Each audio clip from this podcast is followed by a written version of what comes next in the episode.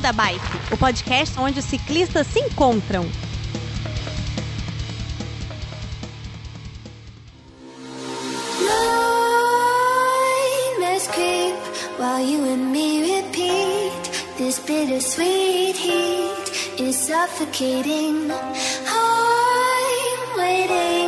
And always hesitating.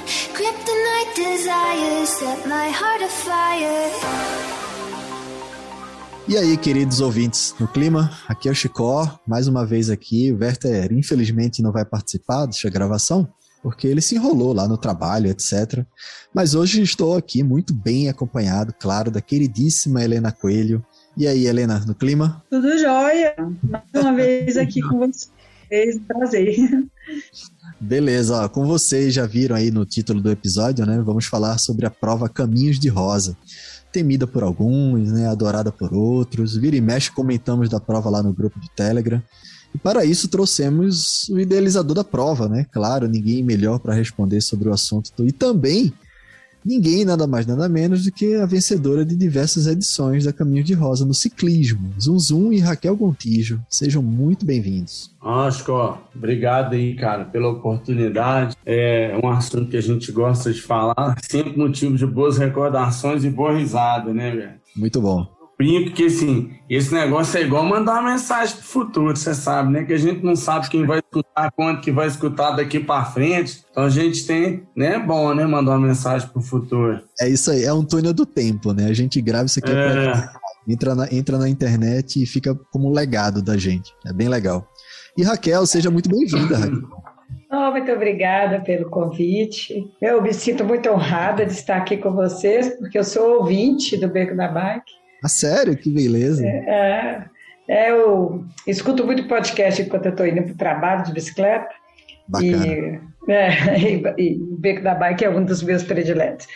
Ô Zuzu, nunca tinha pensado sobre esse aspecto. É mesmo. É uma mensagem para o futuro. Muito interessante isso. É, é uma mensagem para o futuro.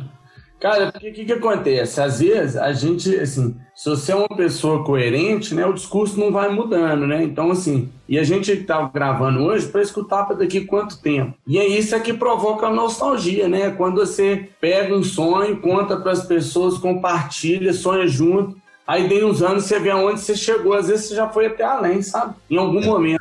E aí isso é gratificante, você lembrar sempre de onde você começou, todo o esforço, isso é legal. É verdade, Zonzon, concordo com você. Do meu lado, eu, eu mais admiro quando a gente tem uma opinião formada sobre um assunto e lá na frente a gente ouve o episódio de novo, gravado há dois, três anos, e a sua opinião é completamente diferente, porque você amadureceu de alguma maneira, sabe? É isso aí. Eu acho isso, eu acho isso fantástico. Eu, eu, eu prefiro quando minha opinião muda, quando meus conceitos mudam, do que quando ainda se mantém nessa mesma constância. É bem bacana mesmo. Quando é verdadeiro, é. quando essa mudança é verdadeira, de fruto de amadurecimento, você fala, pô, como é que é. a gente. Como é que seria eu há 10 anos atrás com a maturidade hoje? Isso é uma delícia de exercício. Verdade. Diz aí, Raquel. É o que eu concordo com você. Acho que o melhor de estar vivo é poder mudar de opinião. É isso aí. Pô, galera, com essa introdução aí, filosófica e pensando sobre a vida, a gente vai iniciar o nosso episódio de hoje. Felipe, solta a vinheta aí. Beco da Bike. Coloque água na sua garrafinha, afivele seu capacete e bora pedalar.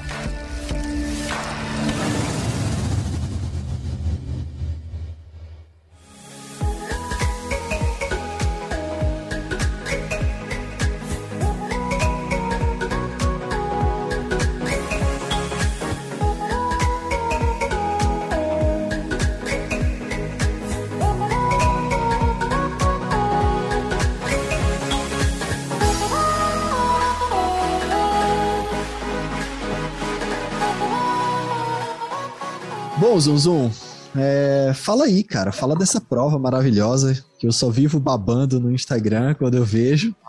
E, e, tomei conhecimento a partir de um amigo meu. O nome dele é Loyola Loy. Não sei se você conhece. E ele me falou da prova e eu disse: caramba, é sério que rola isso? É baseado no livro? No caminho que Guimarães Rosa fez? Como é que é isso? Explica aí essa prova pra gente, por favor. Oscar, antes disso, velho, eu sou um cara que gosta de provocar muito, sabe? Então, uhum. ouvintes, é, queria falar duas coisas. A, a, a, gente, eu não sei, né? Eu fiz questão que fosse proposto, proposto perguntas indecentes, né? Assim, perguntas que me deixassem desconcertados. Então, e eu não sei da pauta. Então, assim, eu acho que quem ficar até o final vai ter muita coisa boa, mas o cara vai ter que pagar para ver, né? Você só vai descobrir se ele ficar até o final, né? Você não sabe não, quanto que vai rolar aquela pergunta, né? A gente tem uma linha de ouvintes muito fiel, assim. O pessoal tava rabo mesmo, de fio a É, tô brincando, Fala aí, porque... Cara, assim, pô, Loyola, antes de tudo, Loyola é, um, é, é da família, né? Loyolinha é um cara que, que assim, não tem palavras para agradecer o que ele faz pela gente. Não, e o é. cara que ele tem a chave da casa. Então, assim, porra, é difícil até de falar, porque você pode ser injusto, sabe? Com ele. Eu posso ser injusto com ele. Tamanho é o carinho que ele tem comigo, com a prova, com a minha família. É um cara que eu só agradeço a Deus de ter colocado no meu caminho. Eu agradeço também, cara. E a minha história com Loyola é tão ao acaso, a gente se encontrou tão por acaso que só eu indo fazer a prova aí com você, aí eu te conto direitinho. É muito bacana a história, muito bacana mesmo. Eu sou muito feliz por ser amigo dele. É, então é isso, cara. E, pô, eu fico feliz de saber que você vem assim, eu tenho muita dificuldade com a Caminhos de Rosa, porque eu acho que assim, eu tenho medo de prometer para as pessoas alguma experiência e não dar conta de entregar. E aí, assim, eu confio tanto no depoimento das pessoas que vão, que se você entrar no Instagram é uma coisa que eu morro de orgulho, porque a gente não fala assim, se inscreva, último lote, promoção, é agora. Porque a gente entende que assim, pô, se você quiser vir, vem de coração aberto, não vem porque alguém tá te falando, não vem porque você acredita. Então, é, eu, eu acho que isso é tão verdadeiro que a galera sente isso sem a gente falar. Uhum. E, cara, a gente vai devagarinho, né? A gente, o nosso crescimento é baseado exclusivamente em indicação de pessoas, 100%. Bacana.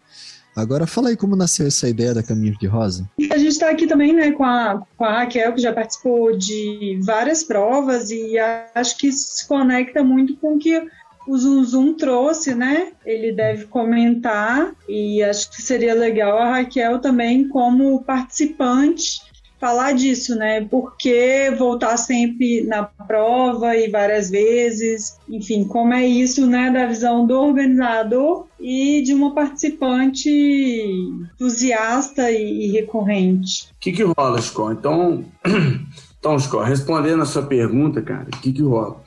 Nós começamos, é, a dor mesmo da Caminhos de Rosa são essencialmente duas, né? Enquanto ser humano, mineiro, que eu gosto, e, e de valorizar o que é brasileiro, é, me incomodou muito uma coisa que aconteceu em 2013, que foi na Semana Rosiana, eu encontrei uma espanhola, a mulher veio da Espanha para a Semana Rosiana, e ela queria ir numa fazenda que Guimarães Rosa tinha dormido. E eu comecei a conversar com aquela mulher e eu tinha que ir embora para Belo Horizonte, eu não podia levar ela na fazenda, porque Guimarães dormiu lá.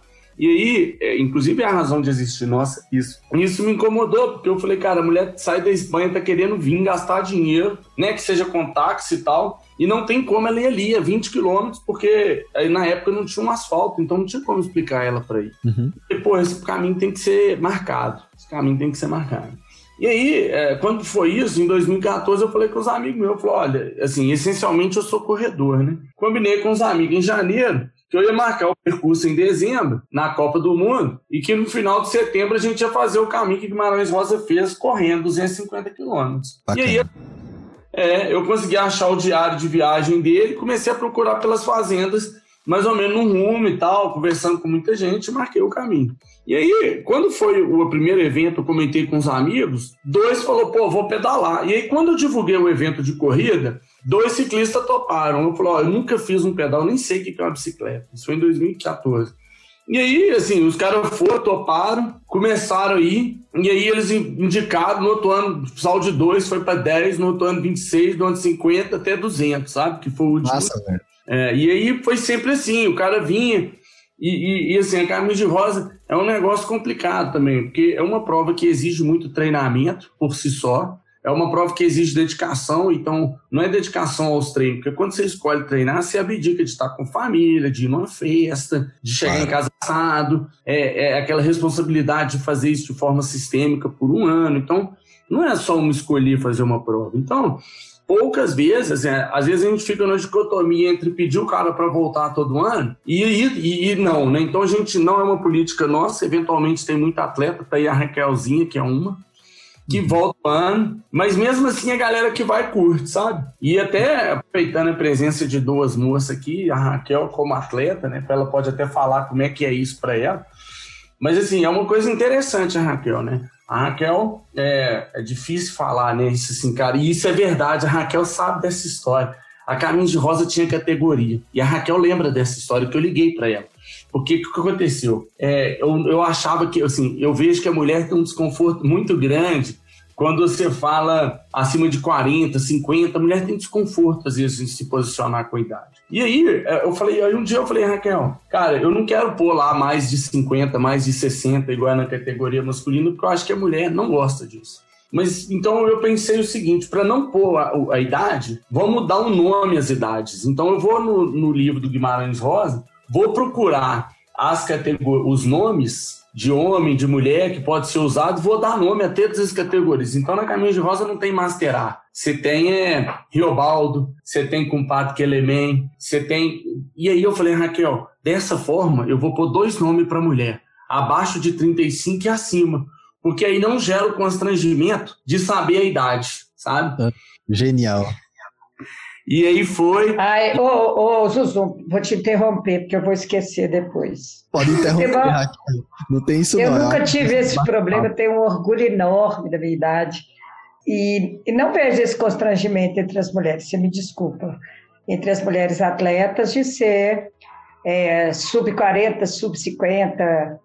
Pelo contrário, a gente vem numa luta há 20 anos para existir a diferenciação das categorias femininas por idade porque é uma conquista recente. Nós só tivemos uma categoria que não fosse elite feminina no Brasil, oficial, válida mesmo pelo ranking CBC, o CI, a partir de 2014. E esse mesmo era um corte aos 30 anos, acima de 30 ou então até 30. Nós viemos conseguir acima de 30 e acima de 40 em 2018. Eu só pude correr o Campeonato Brasileiro a partir de 2018 como Master C, acima de 50 anos. Eu corria campeonato mundial, mas não podia correr o brasileiro, porque aqui a gente não tinha divisão por idade. Então, essa é uma luta antiga das mulheres atletas e que é muito recente a conquista. Então, eu acho que não existe esse constrangimento. Mas foi de extremo bom gosto seu fazer essa divisão de idade de acordo com os nomes dos personagens do, do Guimarães Rosa. Eu tenho todas as minhas plaquinhas aqui com todos os nomes. Eu sou o quê? Não sei o que Mutema, né? Maria Mutema. Maria Mutema. É, é, verdade, é. Aí são, são duas coisas, né? Uma coisa é o que a gente coloca nas plaquinhas e que a gente queria ser mais simpático. Outra coisa é as categorias que a Caminhos de Rosa disponibiliza. E nesse quesito, a gente, todas as categorias que tem para homem, tem para mulheres.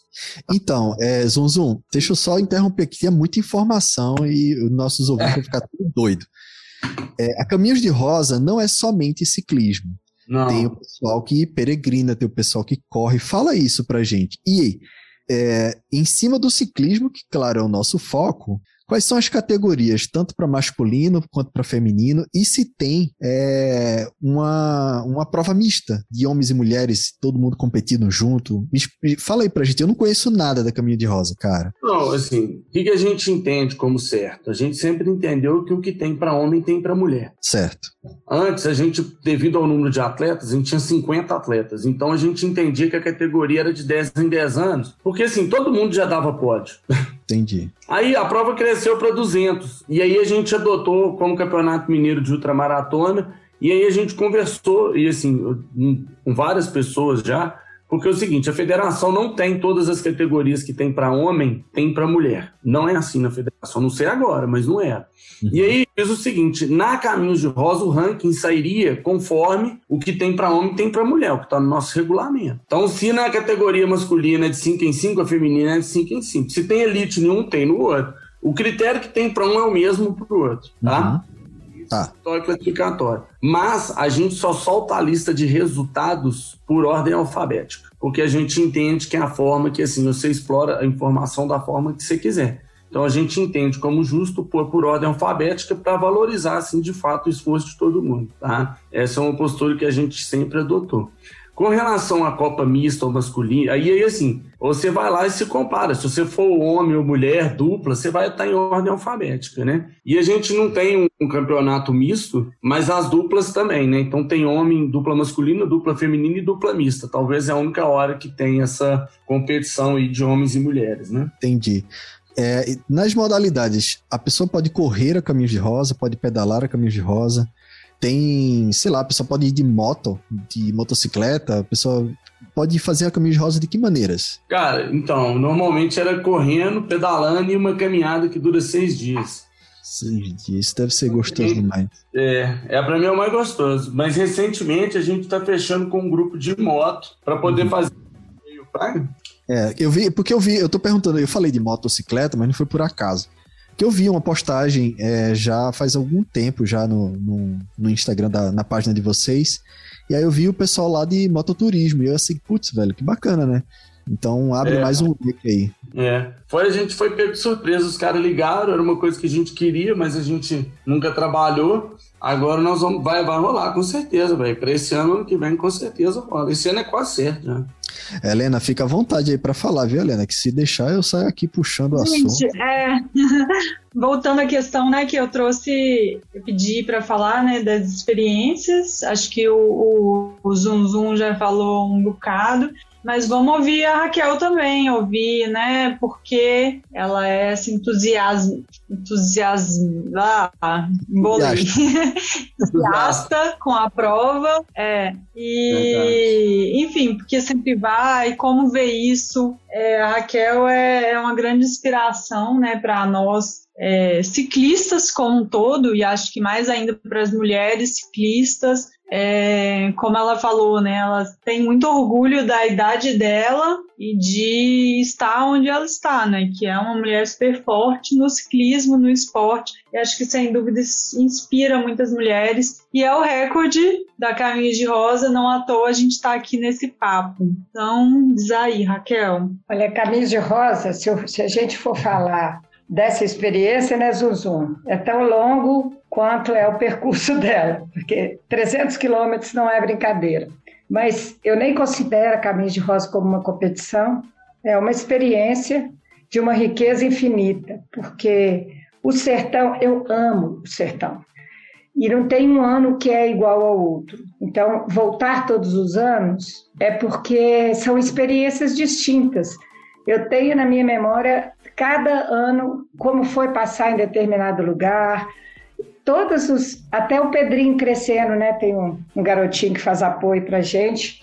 Ele foi crescendo e no último ano ele já era um adolescente. Então, você já participou então, de quantas edições, Raquel? É, eu só não participei da primeira edição, hum. porque eu até desconhecia a prova. Quando eu soube, aí eu passei a participar todos os anos. Eu não sei quantas foram, mas eu só não participei de uma primeira que teve, que foi bem reduzida, inclusive. Mas você ganhou é, todos os anos? Ganhei. Minha Nossa Senhora. Mas é, 300 quilômetros é, é, assustador, não são todos os atletas que fazem os 300 quilômetros, né? Porque é sem parar e as pessoas se assustam, falam, nossa, eu vou pedalar tanto tempo assim, vou pedalar de noite no escuro. Sim. Então tem uma série de coisas que exige coragem, né? Então, o próprio é... Guimarães Rosa falou isso para nós. Né? Pelo que, eu pelo que eu acompanho da Caminhos de Rosa, ela são 300 quilômetros, é bastante Sim. coisa. A gente faz provas de, de BRMs, da, de Audax, tem até mais quilômetros e tal, mas muita coisa é na estrada. É, a Caminhos de Rosa é muito dura, é aquele chão, é, é poeira e prejudica tudo, tanto o atleta quanto o equipamento que é. O caminho é sempre o mesmo, Zum Zum? O percurso é sempre o mesmo, é o que Guimarães Rosa é, traçou quando escreveu o livro é, Grandes Sertões Veredas, é isso? Ô, Chico, é. assim, vamos, antes de tocar nesse assunto dos percursos, é ah. porque a fica falando essa conversa enfiada aí de que. tá? Mas, assim, pede ela para te contar quando ela bateu o recorde. O que, que aconteceu? Porque às vezes você fala assim, ganhou, ganhou, é sinal de esforço. Porque né, essa medida de esforço é uma coisa relativa, né? Não é questão uhum. de não, mas você fala, pô, 300 quilômetros é pesado, é pesado. Aí você fala assim, só, você bateu o recorde. Pô, então foi uma prova perfeita. Pede já pra te contar. Conta pra ele, na verdade, Raquel. Aí, Raquel. Perfeita do... recorde. É. Olha, aí. esse, esse ano foi muito especial, porque eu estava muito bem e, e, eu sei muito, eu conheço muito o meu corpo. E eu, eu vi que eu estava num ritmo que eu ia aguentar ir nele até o final. E quando eu entrei, o, os apoios da Cabine de Rosa é, são voluntários, organizadores de outras provas aqui da nossa região de Minas Gerais. E o último, o último apoio durante o dia é do pessoal da Sertão Diamante, que eu amo também. Eles são de Curvelo, ali da região do Zuzum. Quando eu passei lá, eles falaram: Raquel, você é a quinta, quinta atleta a passar aqui. Falei: como assim? Na minha frente tinha apenas quatro homens. E não eram qualquer quatro homens, eram uns caras fodão mesmo. Eu falei: não, o que, que é isso? Então eu tô muito monstro. E fui embora, né? Pus meu farol, comi bastante e fui. Eu acho que eu estava muito entusiasmada com essa coisa de estar tá lá na frente, junto dos, dos fortão, e acelerei um pouco demais, já era noite, eu já tinha pedalado 265 quilômetros, já estava bem baqueada, e num trecho, um pouco antes da fazenda do Zunzum, a, a poeira tinha mais ou menos uns dois palmos, assim, de fundura. Nossa. A roda afundava. E tem um trecho em descida que não tem pedala, uma... né? Empurra, né, Raquel? Escuro, hein? Escuro. Era noite. Nossa e, os, e tem um trecho que tem uns, umas rampas, sabe? Os calombos, assim, na estrada de terra. De dia é tudo muito simples. À noite as coisas já mudam de figura, né? Você não enxerga, muita, não sabe? Muita costela, aquelas costelinhas cabulosas que folga é, tudo. É esse trecho era assim, imagina, são dois palmos de poeira e você tem lombadas. Uhum. E, e, na longitudinal, é, as valas cheias de pedra. Você não enxerga as valas, porque elas estão embaixo da poeira. E pior, o farol, ele ilumina reto. Então, quando você sobe o, o calombinho, a lombada, a luz do farol vai para cima. É, filmar ilumina o chão. Então, uhum. você não, não consegue ver o que, que vem no chão. Numa dessas, eu perdi a frente, caí numa dessas valas, capotei. Aí levantei, sabe quando você toma um caldo no mar? Que você não sabe aonde está o fundo do mar, onde é que está a, a, onde tá terra. Tá céu, onde é céu, eu, onde é terra. Eu fiquei tipo assim, eu não sabia onde é que era, para cima, para baixo.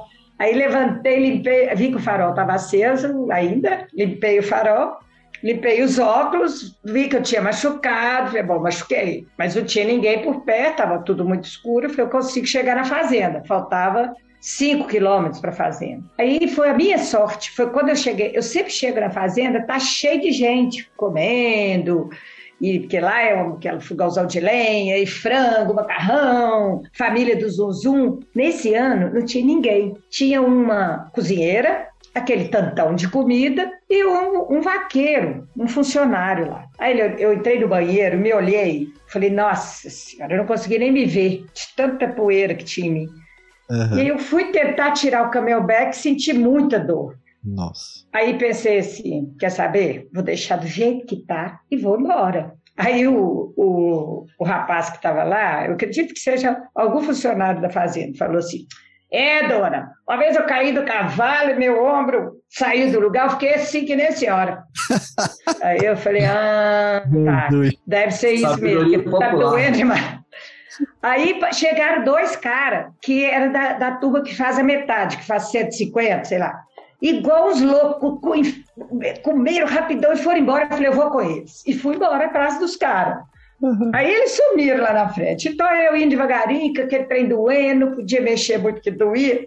Aí encontrei o Zuzu. Aí o Zuzu, todo alegre. Raquel, tá gostando da minha sinalização de luzinhas? Não sei o quê. Falei, ai, Zuzu, ah, tô, mas eu machuquei ele, viu? Caí, machuquei ele. Nossa senhora, não, então eu vou buscar o resgate. Falei, que resgate coisa nenhuma? Tá faltando 20 quilômetros, agora eu vou pegar resgate e eu vou pedalando. Aí ele falou, não, eu vou buscar então pelo menos um paramédico, vai junto com você. Falei, tá bom. Aí continuei. Aí tinha uma descida, a única descida técnica da prova, que doía, mas o que mais doía era se eu tivesse que sair da bicicleta. Aí uhum. tinha uma, uma porteira. Falei, nossa, eu vou ter que sair da bicicleta para brincar a porteira com essa dor. Aí eu vi um colete reflexivo lá na porteira, sabe? Aí eu gritei, oh, abre a porteira para mim. Aí o cara, você quer Raquel? Falei, sou eu. Eu vim te resgatar. Aí eu falei com ele assim, quer resgate não? Aí, Aí. virou, aí ele falou assim, ainda bem, porque eu caí com o carro no vale e furou o tanque de gasolina. Aí eu falei com ele, eu tô achando que meu ombro saiu do lugar, será que você coloca? Aí ele, coloco? Claro que eu coloco. Isso numa escuridão.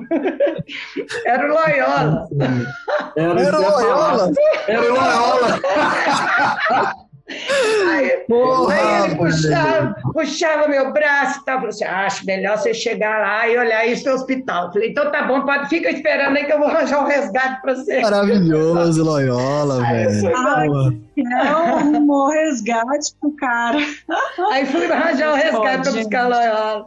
Mas quando eu cheguei lá, é aquela coisa, né? Tapete vermelho, o, o Zuzum, ele estica o tapete vermelho na rua inteira. Então você chega naquele tapete vermelho maravilhoso. Aí cheguei, tava todo mundo já me esperando para ir para o hospital e tal. Aí eu tinha quebrado a clavícula. E eu fiz 35 quilômetros com a clavícula quebrada. E foi o, melhor, é, foi o melhor tempo feminino. Ninguém bateu, nem eu consegui bater esse tempo, nunca mais. Porra, que massa, velho. Ó, Eu tenho um amigo, Cristina. Renato. Deixa, eu- deixa eu comentar aqui uma coisa rapidinho. Eu tenho um amigo chamado Renato Brandino. Ele é doido pra fazer caminhos de rosa. Eu já até comentei e tal. Conhece Renatinho, pronto.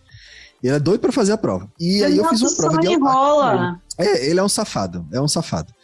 E aí ele. Eu falei pra ele aproveitar essa prova. Ah, Hein, Chico? Falei pra ele aproveitar essa prova que, que é tamanho reduzido pra ele participar. não, que ele parou de pedalar. não, ele, Vai é escutar bom. a gente. Pois é, rapaz. Tá vendo aí, Renato? Chupa, chupa, Renato. Ele só enrola. Todo mundo cobrando você. E aí ele teve uma cãibra na perna, mas pedalou 80 km com a cãibra. O que é você pedalar 35 km com a clavícula quebrada? Já, Não já é? perdi. Não, não senhora, já, já saiu do meu pódio. Eu tinha Renato como o cara que era foda, mas agora já era. Agora é Raquel. Tchau, Mas Renato. isso depois-. Isso depois de já ter pedalado do- outros 265. Não foi qualquer Isso. 35. né? Que Pois da é. noite e totalmente já baleada. Né? Agora, a, a Caminhos de Rosa, eu não considero uma prova. Eu acho que é muito mais do que isso. E é muito lindo. Você larga seis horas da manhã e você vai sentindo Rio São Francisco Uhum. e o sol nascendo e aquela secura, porque normalmente é em agosto, então o sertão seco, só, só os ipês floridos, assim, iluminando aquela coisa, o cheiro, a poeira, os lugares, o nome dos lugares, sabe? Andrexé. Olha que coisa que é parar num lugar chamado Andrexé para poder fazer um apoio, comer pé de moleque. Aí daí a pouco outro lugar é Buritizinho, que é uma, uma, uma fazendinha no meio do, do nada, naquele sertãozão, e o Zunzum bota um monte de, de bandeiras. Aham. Então, de longe, você vê aquelas bandeiras assim e fala, nossa, estou chegando no macarrão. Sabe? Então, é, e dali começa uma descida rumo a Morro da Garça, que você vê aquele, é o único morro no sertão planão, assim, aquele morrinho redondinho que é o Morro da Garça. Então, o percurso, à medida que você vai avançando, vai descendo né, para o sul, é, é muito, é, um- é, é um livro. Então, eu acho que é muito mais do que uma prova. Eu não perco de jeito nenhum. Que maravilha. Agora, o ano que vem, eu vou estar velhinha, né, Sussun? Já vou estar, não sei como é que Ó, vai ser, eu acho mas que eu vou. assim, ó, eu acho que assim, o que, que eu vejo, né? Várias coisas, né? São uma fala bacana. Primeiro que o Chicó perguntou da relação minha com o Loyola. Tá respondido? Tá respondido, irmão. Tá. Então esse aí é o Loyolinha, do padrão Loyola. Segundo, é, eu vou dar meu, meu lado da história, né? Eu cheguei na fazenda, cara, junto com, assim, que eu sempre vou ali com o pelotão dos primeiros, cheguei na fazenda. Na hora que eu ponho o pé, os caras falaram assim, André, passou uma mulher aqui agora, e o homem dela tava assim, "Ô, gente, é difícil no podcast entender. Então a figura mais próxima que eu faço analogia é um canguru, fraco? Você vê o canguru pulando, ele fica com os bracinhos pra cima e a mãozinha pra baixo, assim, né? Nossa senhora. É isso aí. Aí os Ai, caras falaram, é. Os caras falaram, André, a mulher passou aqui todas. E eu conheço a cena, porque um cara já caiu, eu vi o cara, ele caiu na porta de casa. Ele chegou lá em casa, parecia igual quando você pega um, um, uma, né, vai fritar um frango, um bife, vai empanar. Aí você passa e você é uma pessoa daquele jeito, igualzinho. E chegou essa cera aqui pra gente, e ela tinha machucada, ela tava com o braço dolorido. Eu falei, não, meu Deus, vou atrás. Pra dado o tempo, eu encontrei a Raquel, já tinha pedalado 12 quilômetros, ou seja, né, uns 10, 15 minutos ela tinha saído de casa. Uhum. E aí, vi de longe, na hora que iluminou, eu vi o bracinho dela. E eu falei, nossa, mano. E a Raquel com uma mão e o outro, cara, assim, pensa, assim, além de você ter o desconforto de estar tá cansado, você tem que, em determinado momento, jogar todo o seu equilíbrio em cima de um braço só, que já pedalou o dia inteiro. Então, assim, e cuidar do outro para não dar impacto, né? Porque senão cair, fudeu. É verdade. Coitada dessa mulher, velho. Eu falei, e agora? E tal, tá faltando, porque ela topou aí, né? Aí você fala assim, zum, zum, você tia, Cara, olha pra você ver, você escreve história assim, né? A mulher foi, bateu o recorde, ela mesmo não bateu o recorde depois, e você olha, é, assim, é uma, é uma mulher que não é mais a mais juvenil de todas e que, assim, com grande maturidade, numa situação dessa, ela bate a prova. Tava entre os cinco gerais, né? Então, assim, cara, a mulherada dá show, né, velho? Olha só. Ah, cara, com certeza. Com certeza. Dá show, show, velho, show. Não tem outra palavra. Você pode não gostar, pode falar o que você quiser, velho. Mas foi assim que aconteceu. Entre os cinco gerais, apoiada num braço só, porque o outro tava quebrado. Agora, então- aproveitando, aproveitando esse tema, como, como que funciona o suporte para o participante? Fala um pouco assim da prova. Tá, e, e aí assim, eu vou até responder de trás para frente. Falando em suporte, a outro ponto é que nesse dia, nesse ano, no ano anterior, o pessoal se perdeu à noite por conta da marcação noturna. E uhum. esse é um prendi que é um medo da galera. E aí assim, por que acontece? O farol da bike ilumina num lugar determinado. Então, se eu posso pôr mil band-aid ali, mil faixas, se o farol não iluminar, você não enxerga. Porque uhum ver. E aí eu batutei um ano, cara. E a solução que eu achei foi colocar aqueles colar de neon em pisca-pisca. E, e eu falei, vou testar. E era um ano que eu tava testando isso em grande escala. E eu todo ansioso, né, para poder saber. E foi isso, sabe? E aí depois do, do farolzinho, ninguém nunca mais se perdeu. Porque a luzinha ilumina longe. Cara, funciona o suporte da prova, né, velho? A gente divulga com. Já tem no regulamento aonde vai ser os pontos de apoio. Então, assim, já foi medido e remedido. A gente tem uma preocupação muito grande com informações, é, vamos falar de médio e longo prazo, para você se planejar. Então, assim, o que está lá no site hoje de distância é o que é de verdade e é o que vai ser. Pode ser que eu caia uma ponte, eu tenha que mudar, mas isso é uma coisa que eu não controlo, né? É, claro. E aí a gente pega naqueles pontos que estão pré-determinados, faltando um mês para a prova, a gente divulga o cardápio, entendeu? Então, como é que funciona a prova? Em média, a gente tem um ponto de apoio a cada 35 quilômetros e a estrutura é pensada de acordo com o momento do desafio. Por exemplo, o primeiro ponto de apoio, que a Raquel falou, 42 quilômetros, o cara tem que girar a média de 20. Cara, normalmente o cara ali, ele não pega nada. Então a gente põe uma jujubinha e um, um amendoim, porque é uma coisa só para ele dar uma mastigadinha ali e continuar. E água. Já no segundo, é isso aí que a Raquel falou, já tem uva passa, já tem uma coisa mais sólida, tem um Gatorade, tipo, então, assim, de acordo com o momento, da... no terceiro, já tem o um macarrão. Lá na a gente chega a disponibilizar 50 colchões para a galera descansar, porque chegou de madrugada. Uhum. Então, a gente pensa, a gente, por exemplo, outro ponto que a Caminho de Rosa entende a gente tenta dar suporte mecânico, uma série de coisas, por duas razões. Primeiro que é, a gente entende que o cara tá ali para buscar realizar um sonho, tem um esforço grande, e às vezes é uma coisa tão simples que às vezes inviabiliza o negócio do cara. Então a gente tem uma preocupação grande de, tipo, dar o máximo que puder para o cara ter a bike dele para chegar. Segundo ponto, que aí é uma questão que até de interesse da Caminho de Rosa é que, assim, se o cara quebra a bike dele no quilômetro 30, cara, eu tenho que levar esse cara 270 quilômetros para até a chegada. Pô, bicho, é uma distância longe para burro, velho. E de volta 540 quilômetros.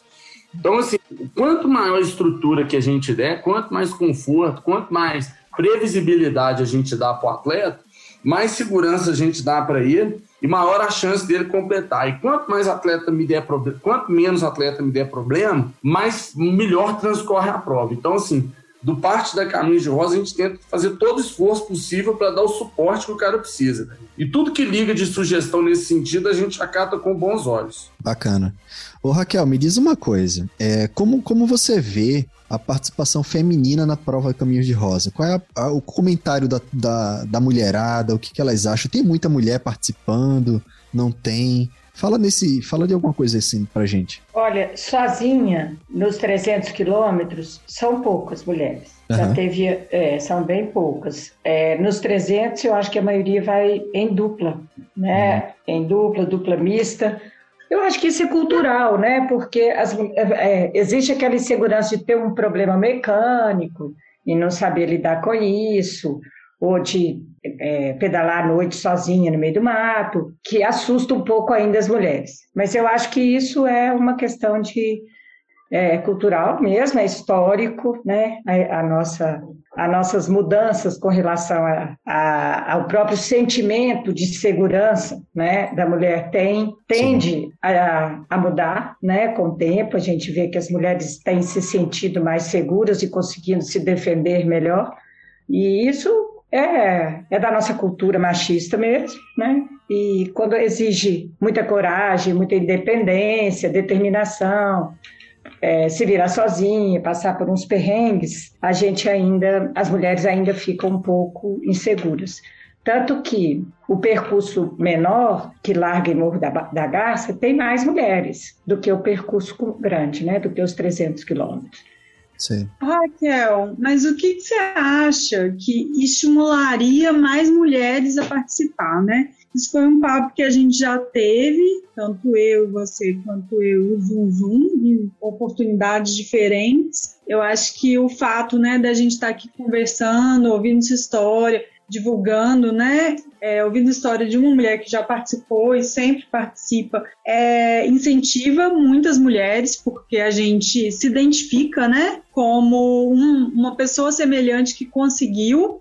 Mas o que, você, o que, que você acha que poderia incentivar mais? Sei lá, é, ter é, disponibilidade de me, mais mecânico, mais iluminação? O que, que do seu ponto de vista, né? Claro que você já fez a prova sozinho inúmeras vezes e, e essa não é uma questão tão latente para você, mas assim pensando, né, sobre o olhar de pessoas que você conhece, que relatam, o que, que você acha que falta de sensibilidade? E aí não é não é com zoom zoom, é com todos os organizadores de prova no geral, né? Para que as mulheres participem mais. O Zunzum, inclusive, vai poder falar, a gente conversou bastante em como mudar alguns detalhes, né, para ficar mais convidativo para as mulheres. Porque, na verdade, é isso. Você fez várias vezes 300 quilômetros de noite, passando por buraco, é, né, com, é, eu nunca sei se é costela quebrada, costela é o que que quebrou? Esqueci. Foi a clavícula.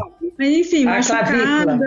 clavícula. Isso, com a clavícula e, e, assim, seguiu, né? É um ato de, de força e de coragem que inspirou outras mulheres, mas tem mulher que, que é isso, uma questão cultural. Não, tem limitações, porque uma vez eu, eu conversei com uma amiga que faz uma pesquisa sobre mulheres ciclistas. E aí eu falei com ela que eu achava que o maior entrave para nós mulheres é que ninguém nunca fala que a gente pode. E, e quando a gente vê outra mulher fazendo aquilo, né? É, pedalando 300 quilômetros, 500 quilômetros, a gente fala, ah, então também posso. Porque geralmente as nossas referências são sempre masculinas, e referências masculinas não comunicam com a gente, né, é, de uma forma geral. Então, eu queria que você, você falasse um pouco, depois que o Zoom falasse um pouco, né, sobre essas mudanças é, em relação a essa prova e, e as próximas provas também. Olha, o Zoom pode até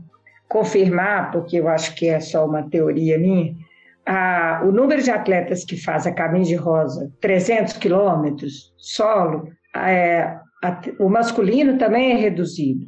É, esse tipo de sofrimento são poucas as pessoas que se propõem a fazer. É, por exemplo, eu corri a Brasil Ride 24 horas solo, várias vezes. Eu sou tricampeã lá, ganhei três edições correndo 24 horas sem parar.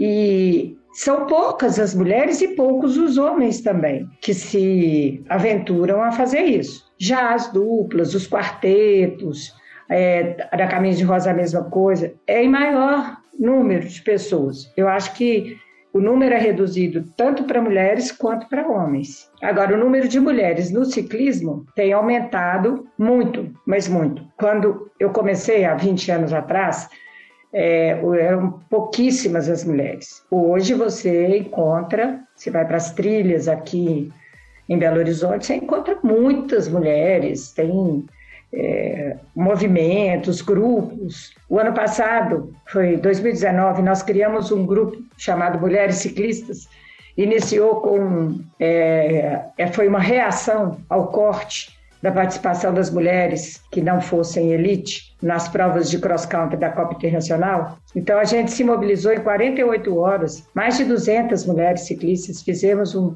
um abaixo-assinado, fomos até a organização, fizemos uma reunião com o Rogério, e a partir daí criou-se um movimento do Brasil inteiro muito interessante, inclusive com esse tipo de conteúdo, Helena, de mecânica, de como se virasse se a bicicleta quebra no meio da estrada, longe de tudo, é, algumas, algumas dicas de segurança.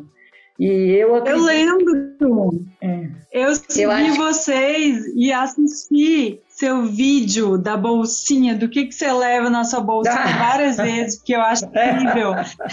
Adoro. Mandei para várias pessoas. Helena, eu levo tudo que eu possa precisar. Pega esse link do vídeo e manda pra gente colocar aqui na, nos comentários do, do episódio, tá bom? Pra gente Mano, é referenciar. É ótimo. Eu Beleza. super me inspirei, inclusive faltam alguns itens. Ainda bem que ultimamente eu tô andando com a Raquel. Só não posso furar pneu. É, eu carrego tudo, geralmente eu empresto para as pessoas, dificilmente eu uso. Mas eu, eu não sei se eu estou errada, o Zuzum vai poder me corrigir, se esse número de homens também é reduzido. Agora, eu acho que a tendência é só aumentar. Fazer uma prova de 300 quilômetros ininterruptos não é fácil, não é para qualquer um. Você tem que se preparar. Não se, não, você não fica pronto para uma prova dessa em um mês. E são muitos detalhes: a alimentação, o psicológico, né? o físico, é, o técnico, é, você tem que estar tá com a bunda preparada, senão você fica todo ferido. Uhum. Né? Você tem que saber lidar com o sertão, com o sol, você tem que comer sem fome, tomar água sem sede, pedalar com dor. É, não é uma, uma prova para qualquer um, não. A gente dizer que é para qualquer pessoa, eu acho que é irresponsabilidade. É para quem está preparado, para quem está saudável e para quem quer muito e sabe onde é que está se metendo, né? Porque pode ser um risco, a pessoa pode ter um piripaco lá no meio do sertão.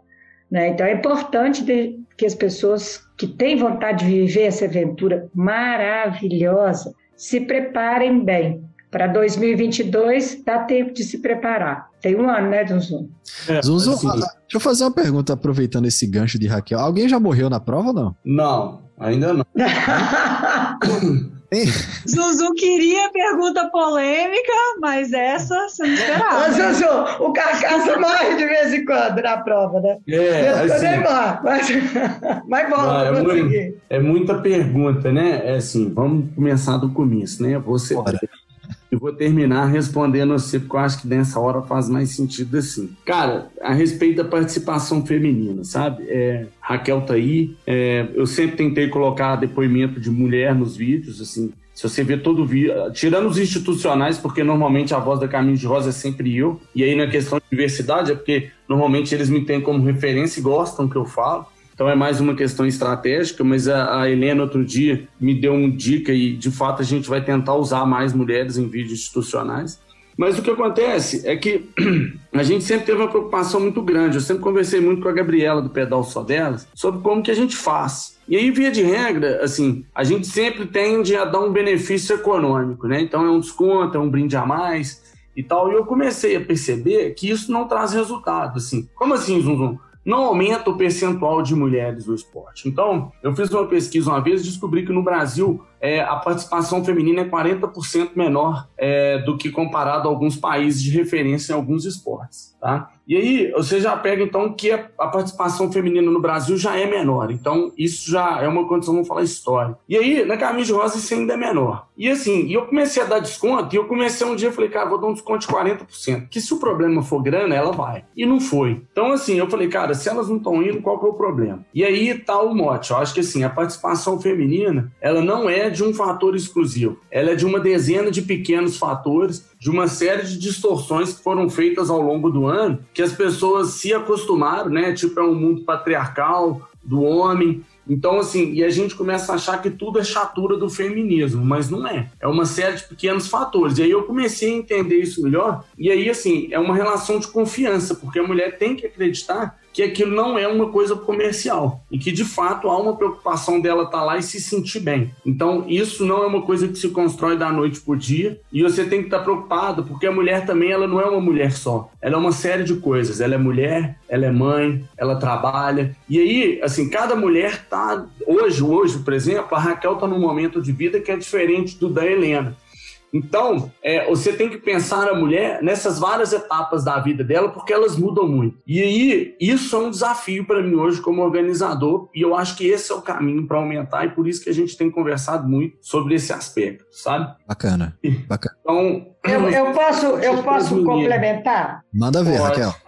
É, nesse, nesse ponto, o Zum Zum sempre foi atento a qual é a necessidade das mulheres para trazê-la para as provas, né, Zuzum?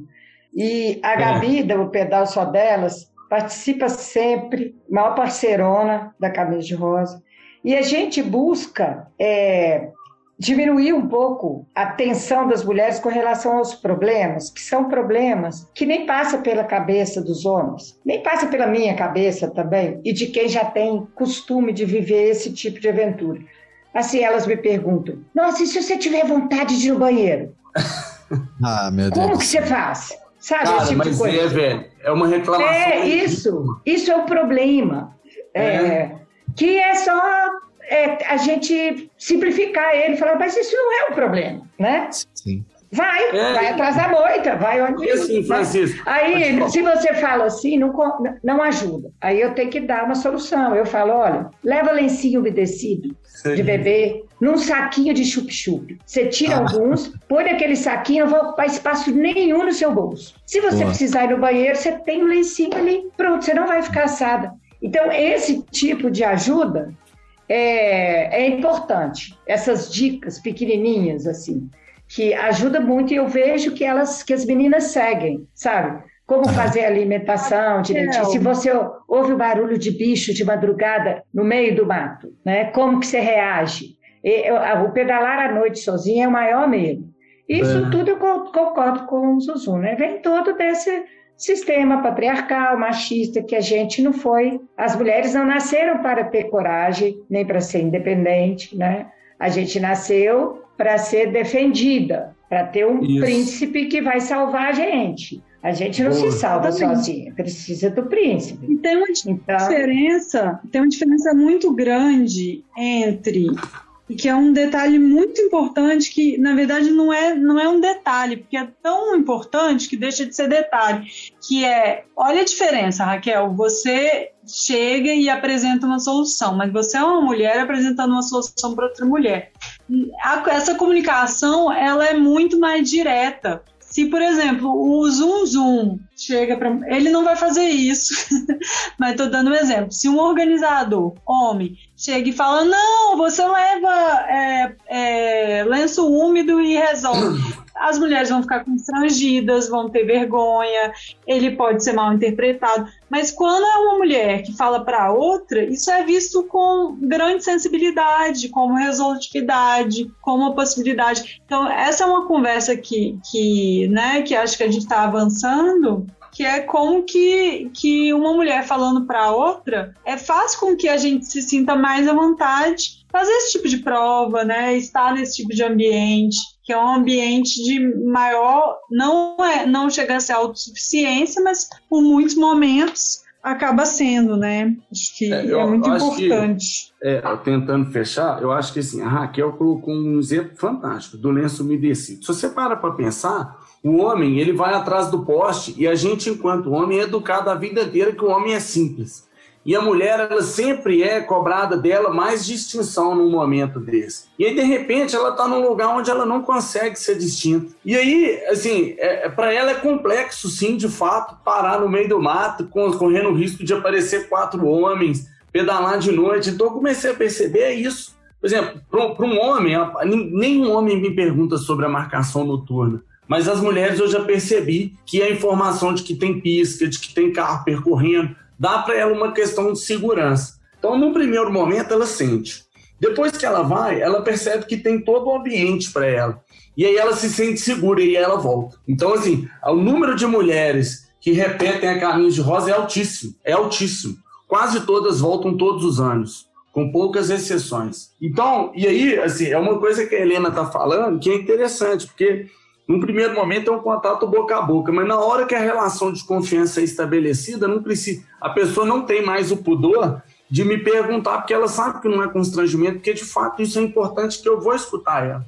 E é isso tem feito a diferença para nós, a gente sente muito isso. Ah, agora, assim, Chico, falando de segurança, né, cara? Se, você, se eu tenho medo de alguém morrer na Caminhos de Rosa, Talvez essa é uma das aflições mais difíceis como organizador de assumir. Talvez essa é a maior fraqueza de um organizador, especialmente da Caminhos de Rosa, sabe? Especialmente. E esse é o meu maior medo, porque eu, de fato, não sei qual vai ser a minha reação se um fato desse acontece na prova. Pelo simples fato de ser uma fatalidade, tá? É, uma pessoa cair de bicicleta por conta de um piso irregular, isso é uma coisa que a pessoa está sujeita ao erro. Então, assim, independente de uma questão de socorro, a depender do acidente, não tem socorro que chegue a tempo. Então, e como é que eu vou me comprometer com isso? E aí, a gente tem alguns outros dilemas, né, que são a mais. Qual que são os dilemas? Cara, tem atleta que procura a gente para falar assim, cara, nunca corri ou pedalei, eu quero ver meu limite. E eu falo, cara, mas você vai treinar como? Você quer. Como é que você pretende não, não, eu vou do jeito que eu tô fazendo hoje e o que der para mim deu. Eu falo, fera, você morre num negócio desse. Não, eu vou. Então, assim, a gente tem uma preocupação em não aceitar qualquer pessoa, porque a gente precisa ter uma relação de confiança. Tá? Bacana. Porque a gente tem medo disso. Essa é numa condição natural. Por outro lado, a gente também tem um baita medo, que é outro fator que a gente não controla, que é a autoconfiança dos atletas, sabe? Então, assim, e aí, é, é, assim, qual que é o ponto, né? A Raquel caiu numa descida. Por que, que eu sei que a Raquel, assim, ela fala que estava correndo, mas eu sei que não estava? Porque a Raquel, ela, ela respeita a descida. Então, assim, ela podia estar tá correndo para os padrões dela, mas ela ainda estava devagar. E a gente sempre fala muito da descida, né? Porque a descida é um morro. Então, o carro que está subindo, ele vai patinando e ele vai fazendo poeira e, enfim, vira um buraco. E aí a gente fala sempre com os atletas assim, cara, eu sei que você sabe, eu sei que você é bom, mas o ponto aqui é o seguinte: 95% dos acidentes se dão nas descidas. Então, eu te peço que tenha cautela, porque você pode virar estatística. Porque claro. se dos 100 atletas, se, se, se, um atleta não tomar cuidado na descida, você pode ser o, o provável acidental. E aonde a gente tem? A gente já teve uma perfuração de abdômen, sabe? Uhum. Sempre nas descidas. Então, assim, esse excesso de confiança e assim, e do cara achar assim, que aí eu vou lá na frente e peço, gente, por favor, cautela, por favor, fala, Raquel sabe disso, eu insisto, eu xingo, e falo, gente, a pior merda que tá acontecendo aqui para mim agora é porque eu tô falando isso e eu sei que alguém vai cair na descida porque todo ano cai. Uhum. E essa é uma aflição porque assim, eu peço eu não controlo, tá? E é. por, foi um episódio que teve na última edição que a gente tem uma travessia de rodovia. E na travessia de rodovia sempre tem dois policiais militares, dois caras dessa que é privatizado, então tem dois operadores e tem dois pessoal nosso. Então a gente sinaliza, identifica o local e todo mundo que vai atravessar, o pessoal da, da Ecovias pega pelo braço o atleta e, o, e a bike. Então você chega, uma pessoa te pega pelo braço, outro te pega a bicicleta e a liga sirene te atravessa a BR. E aí a gente fala, gente, segue as recomendações, segue as orientações da segurança. E aí, na última edição, a gente teve um episódio muito triste que os caras entraram e entraram entre dois caminhões, porque eles estavam disputando o título e não pararam para fazer a travessia. Eles entraram literalmente entre dois caminhões, um na frente e outro atrás. Nossa. E aí eu assim, cara, se essa porra é atropelada, se a bicicleta fura o pneu, qualquer porcaria, esse caminhão passa em cima e o cara nem vê. Uhum. E aí, assim, esse é um terceiro momento que eu acho que tem risco, é imprudência, né? Porque uma coisa é falta de cuidado, outra é burrice. Esse se enquadra no quadro da burrice. As duplas femininas, quando elas Amém. chegam e, e, e, falam que passaram a noite, que pedalaram a noite só as duas, uma ajudando a outra, e que o farol queimou, e que ficaram só com um, e que esse foi, foi demais, foi muito legal. É, é muito emocionante, porque elas chegam com uma. Um brilho nos olhos. Ah, elas chegam muito realizadas, é muito mais do que os meninos. Uhum. Porque é aquela sensação de eu também posso, né? Não é só, não é só para eles. As duplas femininas são todas muito lindas. Maravilhoso.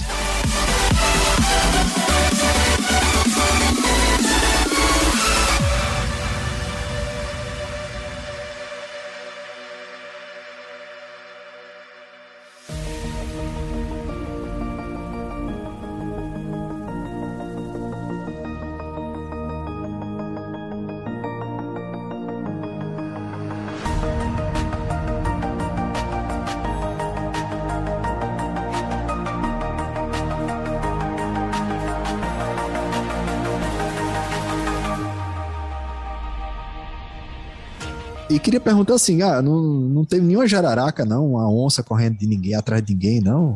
Ah, ô Chico, posso falar duas coisas antes para você perguntar para o Zuzum? Manda. A corrida a pé era junto com, a, com o mountain bike. Era muito sensacional. Eles Largava largavam, todo mundo junto, é isso? Eles, larga, eles largavam os dois dias antes da gente, eu acho, porque a gente ia encontrando com eles pelo caminho. Entendi. Isso é maravilhoso, porque um dia eu ainda vou correr, sabe? Que eu acho muito difícil, mas eu ainda vou correr. Então, eu, eu, o Zuzum ficava morto de tanto trabalhar, mas era muito legal. E outra coisa que ele fez, que foi a cidade de Cortesburgo é muito pequenininha, então não tem hotel. Aí o Zuzum mobilizou as famílias da cidade e as famílias receberam os atletas. Eu fui recebida por uma senhora na casa dela, eu e um outro atleta, o Zé, lá de Guararema, Zuzu. Nós ficamos na casa da. Maravilhoso, muito melhor do que qualquer hotel. Então foi uma iniciativa do Zum que eu acho que ele devia falar, porque foi muito legal. pô, é muita informação de novo, né?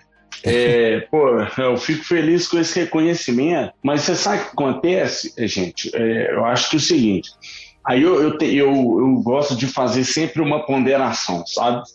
Porque eu acho que aí, aí fica uma provocação para todo mundo. Eu acho que assim, todo movimento social que requer direitos iguais ele é justo e deve existir e deve ser cobrado e sempre e sempre vai haver alguma coisa para cobrar. Primeiro tem medidas mais impactantes, mais urgentes e aí isso vai diminuindo até uma hora em que a gente vai estar tá afinando esse negócio porque a gente já vai estar tá muito bem. Então eu acho que sim é um processo que ele é contínuo, sabe? Ele é contínuo e mas eu acho também que ele não é tão rápido igual a gente gostaria porque tem alguns processos históricos, algumas tradições que de fato demandam um pouco mais de tempo, mais reflexões para as pessoas passarem a entender um pouco, ter um pouco mais desse sentido, sabe?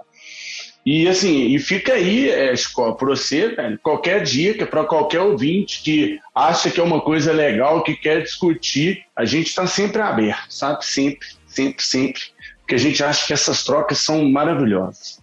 É, e aí a Raquel colocou a questão da hospedaria, o Chicote tinha colocado uma outra questão também, qual que era? era eu ainda estou interessado na jararaca, na onça pintada, se pegou ah, alguém. Não, cara, não, nunca pegou. E aí tem alguns pontos que são interessantes. Assim, eu sempre vi animais, né? Já vi é, é aquele trem que abraça a gente, que, que come formiga, tamanduá, já vi lobo-guará, cobra. Só que tem que ir o seguinte, duas coisas que são legais com relação à natureza, né? Três aspectos. Primeiro, que tem um medo disso, né? E assim, cara, eu acho que o maior medo é o ser o homem, né? Então, assim, animal não mexe com a gente. Mas, via de regra, é comum que as pessoas muito cansadas veem coisas. Então, assim, a gente já viu de tudo. Negro que viu o cavalo correndo, negro que viu a mãe. Então, assim, aparições são comuns nesse tipo de evento, a depender do momento. É, isso é normal. parece. É. E assim, é, inclusive. A mãe, Sussu, teve alguém que viu a mãe, a mãe não tá. Pô, não, o cara pôs um zoom, eu troquei ideia com minha mãe. Eu falei, pô, mano, que bacana. Caralho. Nossa, a mãe tava bem. É, funciona assim. Já aconteceu, por exemplo, um cara que se perdeu 50 quilômetros para parar lá em Curvelo. Eu falei, cara, mas como é que você veio aqui? Como é que você chegou? Você não... Ele falou, velho, eu tava achando que tava em primeiro, que eu não via ninguém na minha frente, eu dei o máximo de mim, quando eu vi, eu já tava perdidão. Aí eu não sabia nem como voltar, eu segui pra frente. Falei, pô, bacana. é. Troncho da porra. Já aconteceu de eu chegar assim, velho. É, é aquele negócio que você faz assim, isso é parábola, não acontece. Eu estava a 3 quilômetros da fazenda. O ponto da fazenda tem. Se você quiser tomar banho, tem. Se você quiser dormir, tem. Se você quiser jantar, tem. Tudo que você quiser, ela tem. Tudo. Aí eu vi um, duas bicicletas encostadas na cerca e não vi o ciclista. Parei, tô caçando e de repente, ô gente, opa, opa. No meio do mato, filho, sai debaixo das folhas. Ah, dois. Falei, gente, o que, que você está fazendo aí? Ô Zum Zum, nós estamos com sono. Falei, você tá a 3 quilômetros da fazenda, cara. Não, nós vamos cair da bike. Eu falei, velho, vai empurrando então. É. Mas vai, porque tem conforto e tal. Não, nós estamos. Eu falei, velho, vai lá, velho, vocês estão no meio do mato. Eles, não, nós escondemos debaixo da folha, porque a gente não tem manto. Eu falei, pô, mas não é obrigatório? Eu falei, então tá, velho. Eu falei para esse cara, ó, nós estamos num problema, porque assim, eu não posso fazer nada para vocês, porque se eu pôr vocês no carro e levar para fazenda, eu tenho que desclassificar. E eu não posso ficar aqui esperando vocês, velho. Eu tenho que ir embora. Então vocês ficam com Deus. E eles dormiram lá uma hora. Pô, você falou É. um negócio de, de manta, é, equipamento obrigatório. Fala rapidamente aí, o que que são? Velho, vou te falar, eu nem vou falar o que, que são, porque não é relevante. Uhum. O ponto é o seguinte: a Raquel sabe, todo mundo da prova espera esse momento, porque eu sou muito tosco nessa hora. E eu faço questão de ser sempre tosco para os caras verem que o problema não é meu. Então eu falo a seguinte frase: falo, galera, vocês estão aqui por experiência. Então o que trouxe vocês aqui é experiência. É o seguinte, equipamento de segurança obrigatório é assim, vocês sabem que ah, entre vocês acontecer uma lesão e a gente chegar, isso há um tempo de resgate pelo próprio perfil do evento. Então, assim, a, a primeira coisa que vocês vão ter para poder se abrigar é o EPI, tá? Então, se vocês não têm, vocês estão assumindo o risco, porque assim, eu não vou ficar fazendo papel de bobo de conferir mochila que está sendo passada duas, três vezes na minha mão. Vocês são maior de idade, vocês são atleta experiente, não ter o EPI é assumir que vocês estão se colocando numa roubada sem o mínimo necessário. E aí eu falo para eles duas coisas, falo, ó, eu vou num carro e lá eu tenho blusa de frio, lá eu tenho comida, eu tenho água gelada, água quente, eu tenho tudo e eu não vou dar nada para vocês se vocês estiverem precisando. Porque eu, isso é obrigação de vocês e vocês vão incorrer no risco disso. De se precisar, vocês vão passar aperto. A única opção é desclassificar e tal, porque eu não dou. E aí, o que, que já aconteceu? Um atleta foi, chegou no meio da prova, quem faz os 300, aí você faz assim, zoom, mas como é que é isso na prática? Como é que o cara aprende? Se o cara chegou com a prova de 300, tem um ponto na metade da prova que você, você me dá uma sacola com tudo. Então, por exemplo, durante o dia é muito quente. Aí lá você põe uma blusa de frio, sua lanterna, mais uns suprimentos, que aí quando chega na metade da prova, você pode pegar até, pode deixar outra camelback se você quiser cheia. Você vai pegar com a camelback e pôr, pôr uma blusa de frio, pegar o capacete com a lanterna de cabeça, pôr da bike e sair fora e deixar a roupa suja. Eu te entrego na chegada. Uhum. Aí o que aconteceu? O cara chegou lá e viu os caras da categoria dele lá. Ele olhou e falou: Não, não vou pegar a bag, não. Foi embora. E continuou. Uhum. Resultado: aí 50 quilômetros escureceu e ele não tinha lanterna. Hum. E ele pedalou 100 quilômetros à noite, sem lanterna. E aí ele falou: E aí, Zuzum? Eu falei: Cadê a sua? Deixei lá no PC. E aí? Eu falei: Ó, você tem que voltar para buscar. Zuzum, tá 50 quilômetros para trás. Eu falei: Pois é, você tem a opção de voltar 50 e voltar para cá, ou de ir sem, sem lanterna. A opção é sua. Você escolheu lá atrás. Boa. E aí o cara teve que se embodar com o outro. Tipo assim, aí tá indo lá com a Helena. A Helena tá rápida, ele tem que parar num ponto e esperar outra pessoa para acompanhar. E assim ele fez. Eu não dei lanterna. E ele não assim, voltou. até, não, como é que você volta 50 quilômetros? Se Pega você voltar 100 e 100, 50 50, você faz o 100 que falta para acabar. Ô, Zuzum, tem um tempo para a é, execução da prova? A execução desses 300 quilômetros tem um tempo? Tem, tem ponto de corte. E eu vou falar com você, bota pra fuder. aperte, aperte, aperte. Como é o Assim, qual que é a Aí, pro...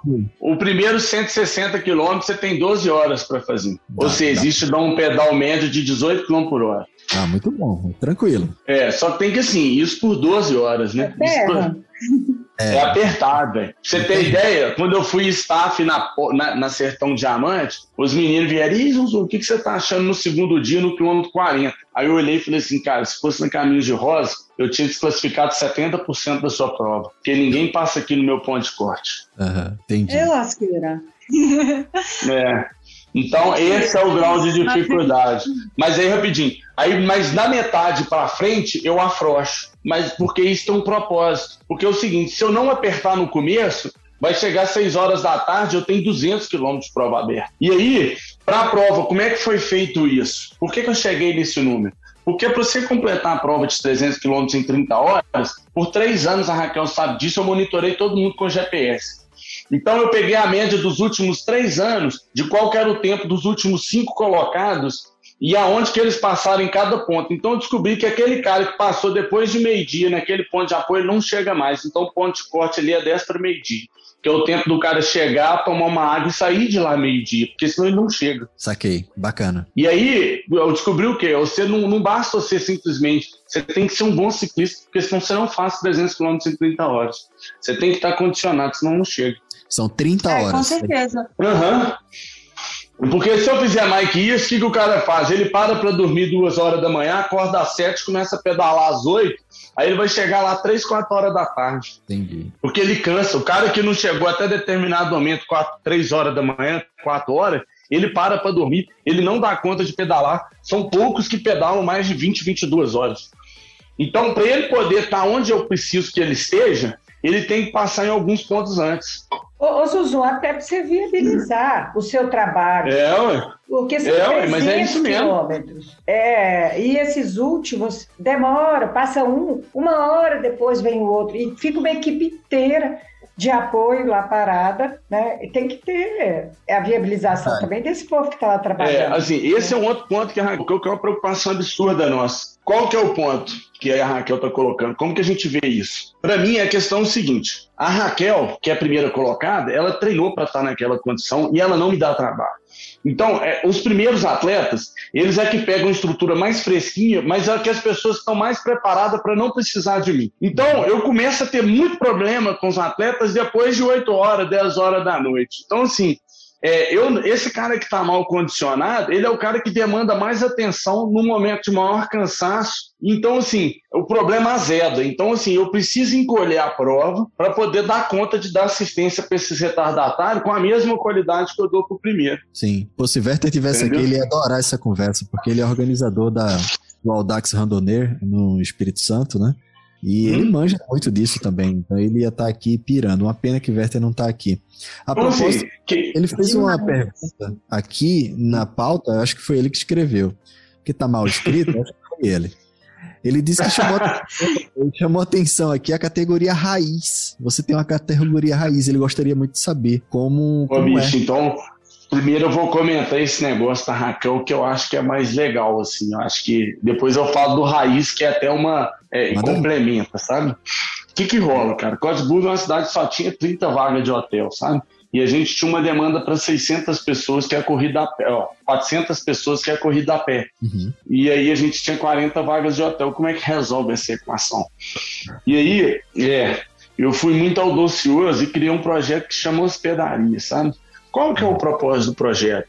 A gente foi com uma mulher que era uma, eu não sei a palavra certa, me falta, mas ela, ela é uma pessoa que busca pelo Senar, que é o Serviço Nacional de Aprendizagem Rural, assim, olha, você tá, nós estamos querendo fazer um curso de bordado, de, de coisas relacionadas ao rural, doce, junta sete pessoas, ela viabiliza um curso gratuito. Então, ela é essa pessoa que faz, que junta a população, que estimula a população a fazer esses cursos que estão disponíveis.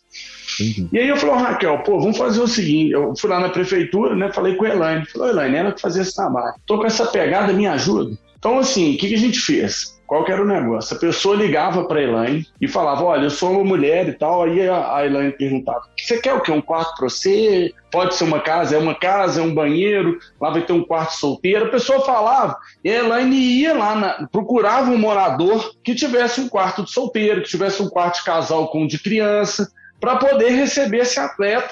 E ela fazia o ponte com o morador e depois eu e ela dava um treinamento para esse pessoal. Qual que é o treinamento? Eu falava assim, galera, pessoal, morador, você não é um hotel. Então, pelo amor de Deus, não se compare com um hotel. Hotel é hotel, pousada é pousada, o seu receptivo familiar. A pessoa está aqui para saber como que você vive, ela quer comer a comida que você come, ela quer beber o que você bebe, ela quer saber como é que é a sua rotina. Então, assim, não precisa preocupar em nada. Preocupa num ambiente cheiroso, num lugar gostosinho e preocupe em fazer o que você faz de melhor, conta da sua vida para ela. Se você fizer isso, é sucesso. Não inventa moda, não preocupa se o hotel veste de terno, nada disso. Pode ficar descalço, mas seja você mesmo e trate a pessoa com o carinho que você recebe seus amigos no final do dia. Eu só preciso disso. Esse era o treinamento. E aí, assim, lancei pra sorte, né? Porque a gente não tinha grana pra treinar e tal. Eu falei, cara, vai dar certo porque a galera é do bem, né? Então, se a galera é do bem, não tem jeito errado. E aí, cara, nós hospedamos 300 pessoas, acho que em 80 casas. E, assim, Esses sucesso. moradores, eles perceberam alguma coisa, ganharam o quê? Cara, como é que eu fazia? A gente, toda relação que envolve comunidade com a Caminhos de Rosa, a gente não, a gente só faz o processo de intermediação. Então, como é que a gente fez? A gente cobrava, 60 a gente estimulou um valor com a Elaine para poder dar uma alinhada, e aí era combinado o seguinte: 10 reais para Elaine e 50 para o morador, certo? Uhum. E aí o atleta depositava os 60 reais na conta da Elaine. Aí eu falei, Elaine, pede um depósito adiantado, não é muito dinheiro, então tem que depositar adiantado, é 60 reais, e você repassa 50 para o morador e fica com os 10. E aí essa conversa era teve com o morador, com a Elaine e com o atleta.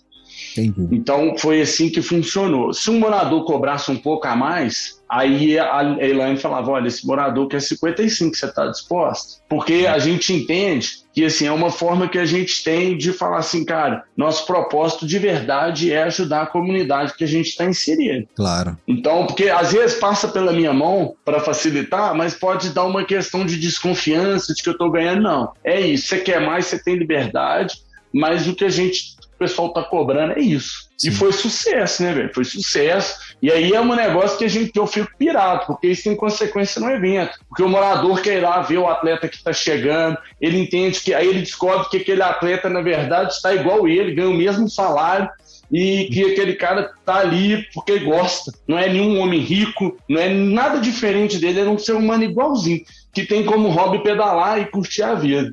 Cara, e aí é essa identificação, velho, é animal, velho, é do é. caralho. E aí é... vira magia. Eu achei, eu achei sensacional isso, porque nas outras edições a gente passava por Codburgo. E dessa vez a população se envolveu conosco. A mulher que me recebeu, ela teve um prazer em fazer um café da manhã para nós. Porque a gente chega morto, né, gente? Não dá nem para conversar com ninguém, né? Você chega, é banho e cama.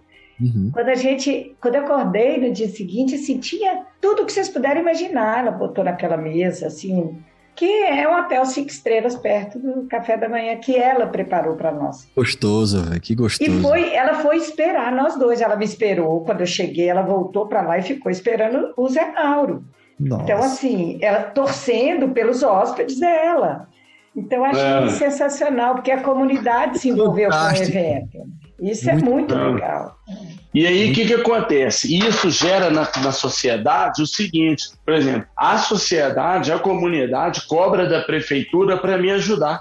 Porque, assim, a prova acontece, eu, eu, eu, eu indico o restaurante do cara, então a comunidade, por exemplo, se o cara tem um restaurante ele quer divulgar, eu divulgo pro cara, falo, velho, vai lá, divulga, você não precisa ganhar não real. Aí eu falo, ó, oh, bicho, só tem um negócio para você convencer o cara aí, é legal que você tenha um atrativo. É um atrativo, velho. Que dá um desconto de um real, que dá a bebida pro cara, o cara que chegar com medalha. Valoriza o que o cara fez, que o cara vai se sentir bem. Você não precisa claro. me dar nenhum real. Mas é eu falo assim, né? Tipo assim, faz, um, né? faz uma graça pro cara que ele vai ficar feliz. E aí isso acontece, a galera faz graça, os atletas adoram, se sentem queridos e cria uma relação de confiança. Então, assim, a, a, os moradores perguntam para mim hoje, pô, quanto vai ser a prova? Eu quero estar tá lá. Você viu que aí, tipo assim, já tem um negócio do morador, de treinar um morador para o cara melhorar, tipo assim, pô, como é que tá o ciclano, nosso melhor ciclista tá aí com esses caras. Então Massa. começa a ter esse carinho. Ô, Zuzu, tem alguma ajuda do governo estadual, federal, assim? Porque, naturalmente, você, você traz visibilidade para aquela região toda, né? E o pessoal é. enxerga aí uma coisa boa. Tem alguma ajuda de alguma maneira? Ô, velho, mais ou menos assim, a gente não. Eu não sou de pedir, sabe? Eu vou lá e conto o meu projeto. Se você entender que a ajuda é perfeita, se você não falar nada, eu não cobro. Então, assim, a gente Mas já pediu linha, pra... linha de é. financiamento é, do turismo, da cultura. É, a gente vai começar a olhar isso agora, mas nunca olhamos, sabe? Na verdade, o que a gente está olhando agora é que a gente quer fazer de fato um festival cultural 100% pensado com cultura sertaneja para estar tá na chegada e valorizando sempre tudo que for local. Vai ser um festival onde só vai consumir coisa local. Tudo vai ser de lá. Então, esse. Acho demais. É... é... bem no sentido que, que a gente já tinha conversado mesmo. Eu acho que aproveitando, tô, tô na expectativa. Eu gosto do Zum Zum é que a gente lança ideia, ele vai fazer, assim. Ele não é um cara que fala, não, ele faz. Isso é, é assim, maravilhoso. O né? ponto é que é, a gente. O que, que acontece? A gente sempre quis fazer uma ligação com a cultura. E aí a gente vai fazendo, pô, aí de repente você sabe assim, pô, eu já tenho um esforço X se eu fizer um pouco mais de esforço, você tem mais impacto. E aí, todo ano você vai melhorando, porque as coisas não são fáceis, mas elas são possíveis de ser feitas. Pode não ser feito da forma ideal, mas tem que haver uma forma que se possa fazer, que não é ideal, mas que, que é uma forma de construção, né? Então, essa é a proposta sempre, né? Não, total. E eu acho que tem uma virada que a gente ainda não falou sobre isso exatamente, né?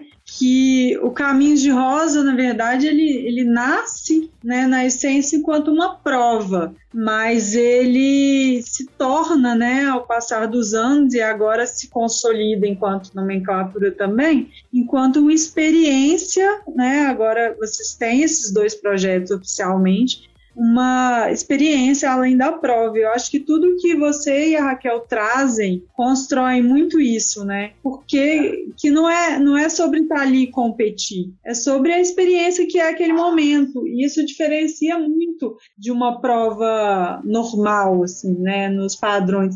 E essa receptividade, né? Esse acolhimento que vocês têm, acho que é, faz, né? Ser, ser esse diferencial. É, aí, e aí, se você quiser quiser falar também sobre a prova tá, desse eu ano. Vou já, já vou responder um bike raiz e puxando o gancho para essa questão da experiência que eu tenho tudo a ver. E aí eu vou, vou falar um pouco até mais sobre essa visão de experiência nossa. Tá? Então, assim, bike raiz, cara, o que que rola? Um dia eu tava em Morro da Garça sentado, tipo assim, é, igual Beata na cidade do interior, um sábado, 4 horas da tarde, na cidade de 2 mil habitantes, ninguém na rua e eu sentado tomando uma latinha de cerveja, sem camisa, de bermuda, e conversando fiado, falando dos outros que passam na rua, e aquele trem de boa, rindo e tal, tudo bem demais. Aí passa um senhor pedalando com facão. Opa, opa, cara, bom, bom. Falei, você tá vindo de onde? Ah, tô vindo lá de cima então. Falei, pô, você trabalha o dia inteiro, é, tô, acabei o expediente, tô vindo. Falei, quanto tempo você gasta ir pedalando? Cara, uma hora. Uma hora pra ir, 45 pra voltar. Falei, então o senhor sai de casa, um, seis horas, chega lá às sete, trabalha até às quatro, e aí volta, chega em casa às cinco, é isso aí? É. Aí o cara falou, é. Falei, pô, então o senhor faz atividade física das 6 às 17. É isso mesmo? Cara, é. Falei, pô, um cara que faz 11 horas de atividade física debaixo desse sol interrupto, ele pedala, 160 quilômetros. Pedala. Ele só não sabe, mas ele pedala. Aí eu brinquei com ele, falou, assim, vamos supor, lá na região trabalho, na época, um dia de um vaqueiro, de um cara, né, de um, de um cara de roça, assim, era 60 reais. Aí eu cutuquei ele, falei, fera, deixa eu te falar um negócio. Por 120 reais, você tem coragem de montar nessa bicicleta sua e pedalar até Codesburgo? São 160 quilômetros. Te dou tudo que você precisa. Você só precisa sentar na bicicleta e ir até lá pedalando. Do jeito que você quiser. O que só precisar, eu arrumo bicicleta sua, mas tem que ser nessa bike velho aí. Aí o cara falou, eu topo. Falei, rapaz, a primeira coisa que me veio no vídeo, na minha cara, eu juro pra vocês, foi assim: esse cara na bike raiz subindo um ponto de poeira do lado de uma Specialized Full com um cara gordo, sabe? E aí eu falei, nossa, velho, o cara tá ali com 100 mil de equipamento e o velhozinho passando rindo, que é essas caricaturas que a gente sempre vê nos filmes uhum. que todo mundo ri. Falei, é. caralho, velho. Aí eu falei, porra, a Caminhos de Rosa tem liberdade poética para fazer uma merda dessa. Se o Rogério da Copa Internacional faz, ele é um idiota porque a prova dele busca ranking internacional. Ele está sendo debochado com, com o esporte. Mas eu, dado o meu contexto, ninguém vai falar que um senhor de 60 anos, que trabalha 8 horas no enxada, que está pedalando 160 quilômetros, ninguém vai ver isso como deboche, não. Os caras vão olhar para esse cara e vão olhar e falar assim, filho, tem que treinar muito uhum. para não passar vergonha, porque fica rotando em rede social e chega um cara que não sabe nem escrever o nome e dá nele uma pernada. Então, assim, a gente é bom em muita coisa, mas toma um cor de gente menor que a gente, né? Se é que pode falar dessa forma. E aí, cara, surgiu o Bike Raiz e eu falei, cara, vou pôr, não sei se vai ter adepto. Resultado, teve 12 bicicletas, atletas de vindo de Rio Grande do Sul, uma mulher do Rio Grande do Sul, atleta de Juiz de Fora, São Paulo, Goiás, Bahia. E assim, nego vindo, pedalando de calça jeans e botina, porque era permitido. a única coisa que é, é, não era obrigatório capacete, desde que fosse chapéu, não precisava de luva, e a única coisa que eu abri a sessão que eu permitia de novo na bicicleta, não era permitido GPS, a única coisa que era permitido de novo era o farol, não precisava ser dínamo. Uhum. E aí, cara, resultado, um cara ficou em quinto colocado geral, do 160. Olha aí, velho. Eita! É. E assim, resultado, a galera chegou na bike raiz, ninguém acreditava, né, velho? Ninguém acreditava, ninguém acreditava. E aí você olhava, tipo assim, os caras que ganharam e tudo, e aí eu dei uma outra concepção pro negócio, assim. Não é que você quer ganhar ou perder, velho, é o que a Raquel falou, você vai viver uma experiência. Tenho certeza que o cara não foi para ser o quinto geral, é igual a Raquel, que não foi sabendo que ia ganhar, mas vai para dar o melhor de si, para viver uma aventura. Só que tem que nessa do cara dar o melhor de si, ele quer verdadeiramente dar o melhor de si. Aí você tem histórias fantásticas, experiências assim, que você fala, como que isso foi feito? E assim, e outra, para você pegar uma bike hoje, é um alicate, um, um chaveiro, desmonta a bicicleta inteira. Cara, uma bike raiz, véio, é chave 13. Você precisa de duas, 14. Porque senão você roda o parafuso de um lado e sai do outro. É. Então, assim, tem que um segurar e o outro apertar, entendeu? E aí você chegava na subida assim, você via o, o, marco do pneu e o do cara de botina do lado, assim, ó, que ele tem que subir empurrando alguma subida. É, é. Ó, gente, a gente já tá aqui com uma hora e meia. Eu tô querendo saber das meninas aí, da Raquel, da Helena, se a gente continua ou se a gente para aqui. E aí marca um outro dia pra gente gravar o segundo episódio, porque tem a, a conversa tá solta, tem bastante coisa pra gente conversar ainda. O que vocês acham? Ô, Chico, eu te avisei, né? Eu te é, falei que o negócio aqui vai longe. Você vai ter Eu também. Diz aí, diz aí, Helena. Ou oh, eu topo. Bom, eles são os convidados, né? É. Mas assim, eu, eu tenho que arrumar bastante coisa para amanhã ainda. E eu tenho aula de yoga amanhã às 7 horas. Então. Essa é a minha parar, Vamos parar, Zunzum, gravação. Ô, Chico, só então vou dar uma respondida para a Helena, pode ser? Para claro, finalizar o assunto. Isso, e aí eu. Por favor. Beleza?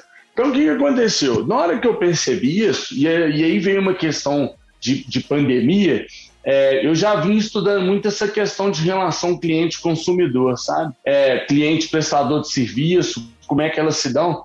E aí, com a pandemia, esses termos, né, é, vamos falar assim, empresariais, eu acho que ganhou muita voga, que é, é, é essa questão da experiência do cliente, de fazer a coisa voltada, no, centrada no cliente. E aí eu comecei a estudar e comecei a perceber que era o que eu fazia com excelência, de forma orgânica, de forma natural.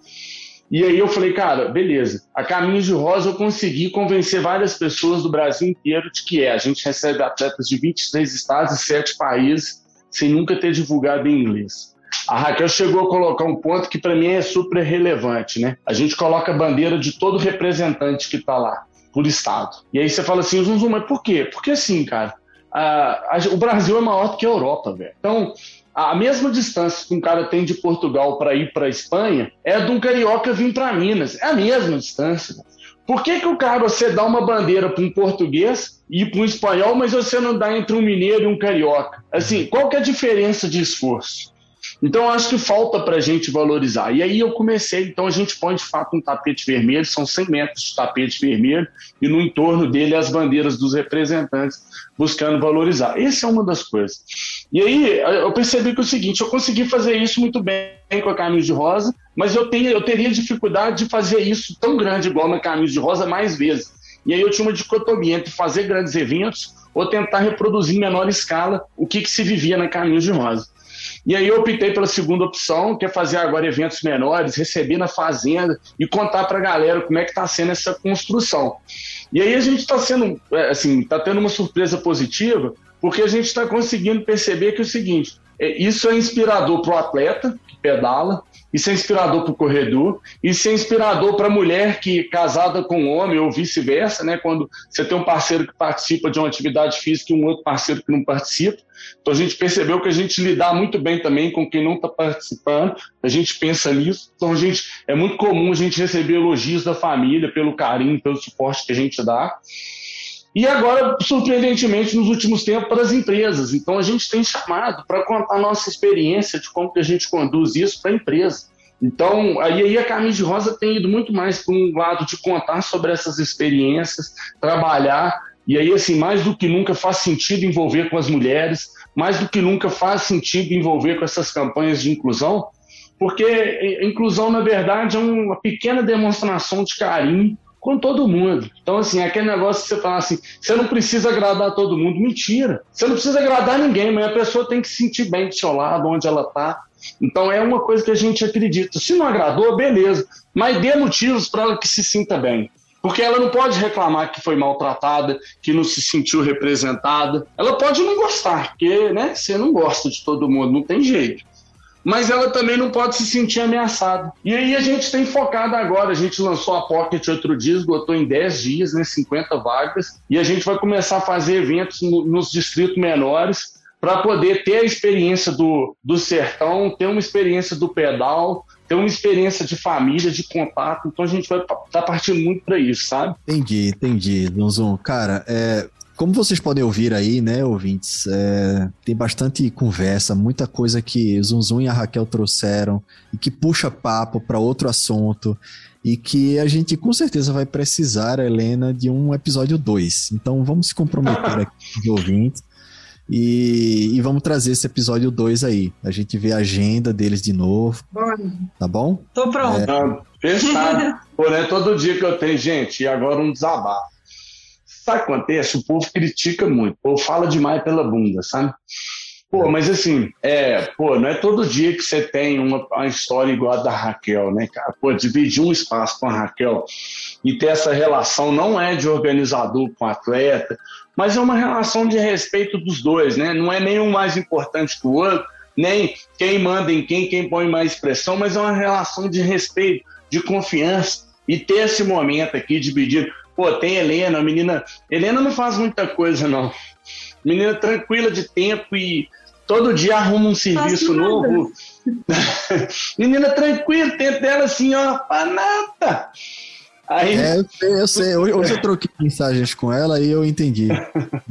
Não, menina, pô, envolvida doutorado, bis, pedala, me envolve num monte de movimento. Então, assim, pô, é um privilégio enorme estar aqui. Chicó com um canal fantástico, assim, um podcast, né, de bike, pô, legal demais, legal sim. demais. E, pô, vamos sim, pau de podata nesse negócio, chama o outro parceiro nosso que não pôde estar aqui e vamos ver se a gente gera mais polêmicas. Ei, Raquel, muito E a Raquel, né, esqueceu de falar da Raquel, pô. Não, falei, a Raquel. Raquel que é esse fenômeno do caminho de rosa. Não. Nossa, eu, eu adorei o papo. E se deixar, a gente vai à noite aqui, né, Zuzum? Pô, Raquel é, velho, é, é, é, é, eu falo esse é porque assim, é um é gostoso, porque a gente é. sempre fala e é sempre bom, cara. Pô, é sempre é uma delícia ter essa, esse respeito, assim, essa troca com esse ambiente, é muito bom. Cara, muito bom. E eu vou além, porque eu considero um amigo, tem maior intimidade, acho ótimo. A Helena também chegou recentemente na minha vida, mas é uma pessoa que só veio somar e eu adoro amigo novo, gente nova. E uma vez eu até falei isso para vocês, Uzum, que o mountain bike, o esporte e todas essas essa confusão que eu arrumo na minha vida me mantém muito jovem. Então, eu acho que é por isso que eu não, por isso que eu não fico velha. Eu, eu quero te agradecer. Que é isso. Agora eu fiquei é com jovem estado de espírito. Né? Não, gente, pelo amor de Deus, a Raquel tá aí, velho. Pô, pra merda, velho. As novinhas não batem mulher, não. Você pode falar o que quiser do você. Não. Pode falar que você é chata, pode falar o caralho, velho. Mas não bate, tá aí, a menina pode ter uma idade mais avançada, mas tá aí, ó, filho, dando porrada nos outros aí, ó, caladinho. Agora, eu tenho uma pergunta, Chicó. De onde você é? Eu sou de Recife. Ah, é. Adoro, adoro esse sotaque. Ah, é. ah, o pessoal fala também que gosta. Quem não gosta, pelo menos não vem falar comigo, não. Tô sentindo falta, não. Boa. É isso mesmo, Chico. Se não agrega, é melhor não beirar. Né? Agrega, né? pode manter a distância. Bom, vamos dar tchau Então pode outros. agendar que a gente vai estar aqui de novo. Massa, Pô, Raquel. Vai ser um prazer, viu? Obrigado também, Zunzun. Vamos dar um abraço aqui, um tchau pro meu amigo Loyola, pô, saudade dele. E é isso aí, vamos, vamos gravar um segundo episódio aí, tá bom? Tchau, Valeu, gente. Um abraço. Um abraço, gente, valeu. valeu. Boa noite, tchau.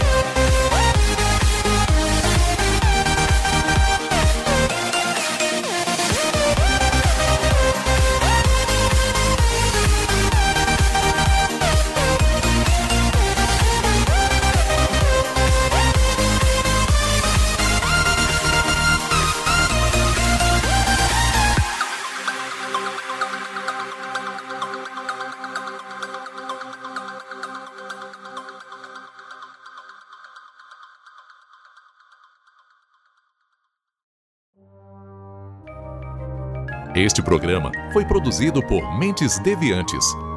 deviante.com.br